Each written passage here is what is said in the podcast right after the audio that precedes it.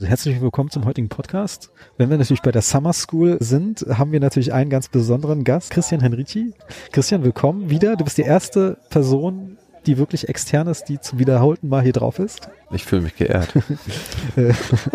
die Summer School ist ja fast zu Ende und äh, ich habe schon gehört, es gibt schon Pläne für die nächste Summer School nächstes Jahr. Äh, willst du dazu schon was sagen? Ja, also sehr gerne. Also wir sind dieses Jahr 64 Stipendianten gewesen, ausgewählt aus knapp über 400 Bewerbungen. Das sind vier Klassen A16. Im nächsten Jahr wollen wir fünf Klassen A16, also 80 Stipendianten die Möglichkeit zur Summer School geben. Die Organisation, die haben wir gestartet im Punkto Klassenraumsuche, im Punkto Unterkunftssuche. Denn das Flair, das wir hier bislang in den letzten fünf Jahren, das ist der fünfte Jahrgang, ist ja jetzt ähm, ja, Jubiläum, ein kleines, wenn man so will, aufgebaut haben, diesen Flair, den wollen wir auch ein bisschen beibehalten. Ich meine, dieses Jahr haben wir so unfassbares Glück mit dem Wetter gehabt. Aber habt ihr sonst immer viel Regen zwischendurch? Ich kann mir das gar nicht vorstellen, wie das sonst abgelaufen ist. Im letzten Jahr haben wir einen Tag Regen gehabt oder zwei.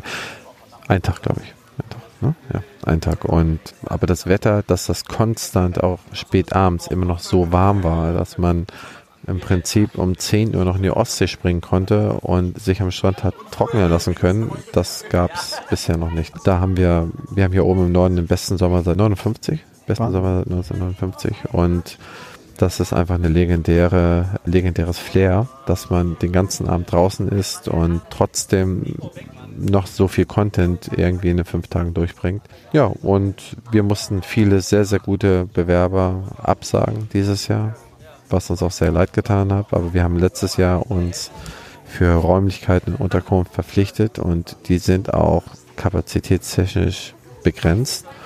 Insofern konnten wir nicht mehr als 64 die Möglichkeit zur, zur Summer School geben und das wollen wir im nächsten Jahr gerne auf 80 erhöhen. Ja, meine, ich, meine, ich habe ja schon eine zweistellige Anzahl von Existenzgründerseminaren besucht und äh, muss klar sagen, ich hätte mir nicht direkt alles sparen können. Man lernt ja immer wieder was. Aber viele sind ja sehr versicherungsdriven, sehr bankdriven, finanzierungsdriven, Steuerberater-driven, kann man so sagen. Ja, und ich finde es echt gut, dass es sehr, sehr, wie soll ich sagen, auch komplett unabhängig ist. Ich meine, kein Existenzgründerseminar hatte wirklich was, ein Part über Personal. Und der Rainer Lindberg war ja der absolute Knaller, muss man sagen was ja sonst etwas ist, was, wo man denken würde, das müsste eigentlich in das Hengstgründer-Seminar reinkommen, aber dafür haben sie aber keine Zeit. Mhm. Ich habe noch nichts so wirklich über welche Versicherung brauche ich gehört, noch nichts über welche Finanzierungsform gab. Gab natürlich nur den Klassiker, äh, welche Form der Niederlassung gibt es, die, das mhm. muss auch immer rein, obwohl ich ja manchmal der Meinung bin, genau den Part kann man sich auch im Buch angucken und dann lieber mit was anderem füllen, aber darauf kommt man nicht darum. Drum. Das ist richtig. Ja. Auf jeden Fall großes Lob an euch. Ich meine, ich war ja selber auch mal Reiseleiter. Dementsprechend eine Gruppe von 64 Leuten, auch wenn sie erwachsen sind, ist, glaube ich, auch in der Vororganisation eine richtig harte Nuss. Nächstes Jahr soll es ja sogar noch einen Tag länger gehen. Ja, möglicherweise auch zwei Tage. Also weil bei dem Recruiting, weswegen haben wir hier so eine homogene und ja, ich sag mal, gut aufeinander abgestimmte Truppe. 95 Prozent derjenigen, die hier sind, kommen auf Empfehlung. Und zwar auf Empfehlung von je, äh, denjenigen, die schon mal hier sind. Bin 2006 habe ich mich mit Opti selbstständig gemacht und habe Opti gegründet. Und ich habe in all den Jahren habe ich eine einzige Kündigung aussprechen müssen in zwölf Jahren. Und ich habe fast jeden Mitarbeiter auf persönliche Empfehlung eingestellt. Macht das im Recruiting haben wir irgendwie uns dann eine Systematik zurechtgelegt, wo wir sagen können, okay, wenn du und ich gut zurechtkommen und wir gut zueinander sind und du empfehlst mir jemanden, dann wird das schon jemand sein, der auch irgendwie gut dazu passt und die Werte in irgendeiner Art und Weise die, denen gleich sind, die, die wir auch irgendwie hier lernen und verfolgen. Und das hat bisher immer sehr, sehr gut geklappt. Aber jetzt kannst du mal sagen, ich meine, wenn sich jemand das hört und Bock hat auf die Summer School und jetzt keine Empfehlung hat, sowas kann es ja geben. Was empfiehlst du den Leuten? Ich meine, okay, die sollen sich bewerben, logisch, aber gibt's da irgendwas, worauf?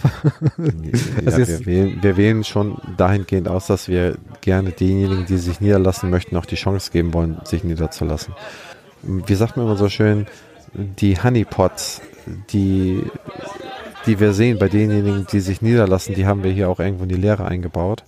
Und wir denken, dass die flankierende Dienstleistung wie Versicherung und Finanzierung die sind im großen Maße eigentlich gar nicht so schwierig. Das kriegt man, bekommt man in einer halben Stunde abgefackelt. Damit wollen wir die Existenzgründer, die ganz andere Sorgen haben.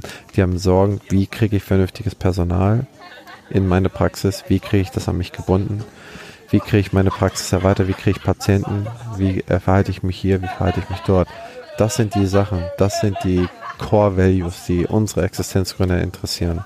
Und da wollen wir den Existenzgründern helfen. Und alles, was wir flankieren diesbezüglich und dazu machen, da reicht ein Anruf, da geben wir jedem, der uns anruft, ein bisschen Guidance, ein bisschen Führung und helfen denen auch da weiter. Wir sahen es aber bisher als nicht erforderlich an, dass wir hier nochmal ein extra Part zur Versicherung mit einbauen müssten. Mhm. Unabhängig davon, du hast es selber gesagt, wenn man sich im Markt umguckt, gibt Seminare wie Santa Meer, wo du dir erzählen kannst, was für eine Versicherung für dich das Beste ist oder beziehungsweise welcher Versicherungsblumenstrauß für dich am besten ist. In Klammern, insbesondere für deinen Berater am besten ist. Mhm. Jetzt mal doofe Frage. Habt ihr bei euch im Team ein Versicherungscheckup, dass ihr sagt, lieber Gründer, wir können auch mal über deine Versicherung rübergucken, was wir sinnvoll halten oder sowas? Ja, da das ist so eine Art Controlling. Ähm. Wir gucken, wir gucken uns das mal an und wir sind da keine Profis, was die Versicherung angeht.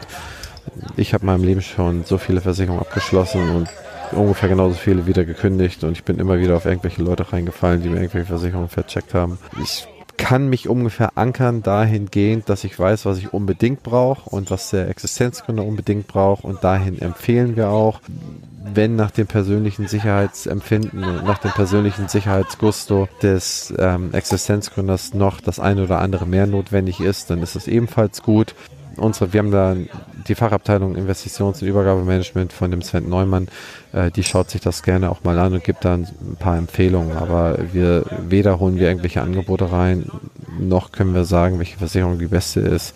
Da gibt es sicherlich irgendwo Vertrauensleute für Versicherungen, die man eigentlich schon in seinem persönlichen Umfeld hat. Und da gucken wir gerne nochmal quer.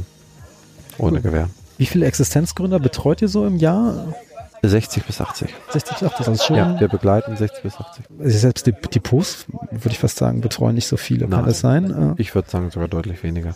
Also natürlich, irgendjemand hat ein Depot, und irgendjemand stattet ein Depot, also irgendein Depot stattet dann noch einen Existenzgründer aus. Ich meine, bei uns kommen sie her und sagen, okay, ich brauche mal eine Standortanalyse. Dann machen wir eine Standortanalyse. Wenn jemand sagt, okay, ich brauche eine Businessplanung, um mit mein, um erstmal für mich selber klarzukommen, was ich eigentlich möchte und wie ich es erreichen könnte, um nachher auch eine vernünftige Finanzierung zu bekommen, dann machen wir das auch. Das heißt, wir flankieren sie von, von verschiedenen Seiten unserer Existenzgründer und versuchen die vernünftig durch zu orchestrieren sozusagen, bis sie dann irgendwo ihr Ziel erreicht haben. Schaut mal an, alle möglichen Leute sagen, es gibt keine, es gibt wenig Frauen, die sich niederlassen und wie macht man es mit Familie? Und du hast ja selber auch mitbekommen, welche Fragen da so kamen. Wir haben hier zwei Damen, die eine hat zwei Kinder, die andere ist gerade hochschwanger und beide lassen sich jetzt nieder. Dieses Jahr noch. Na?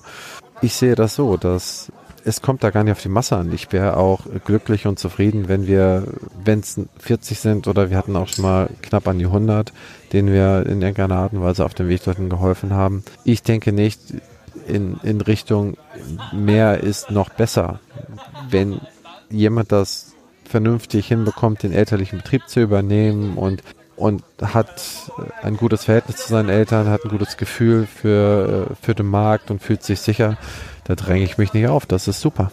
Herzlichen Glückwunsch, absolut super. Und wenn es da nochmal eine Frage ist, beantworte ich die sehr, sehr gerne und kommt mit Sicherheit keine Rechnung. Wie kann man dich erreichen? Für Family und Friends. Für Family and Friends. Nee, äh, auf jeden Fall vielen Dank, Christian. Auch vielen Dank nochmal an äh, dein äh, Team fürs Organisieren von das Ganze. Ja, sehr gerne. Vielen Dank.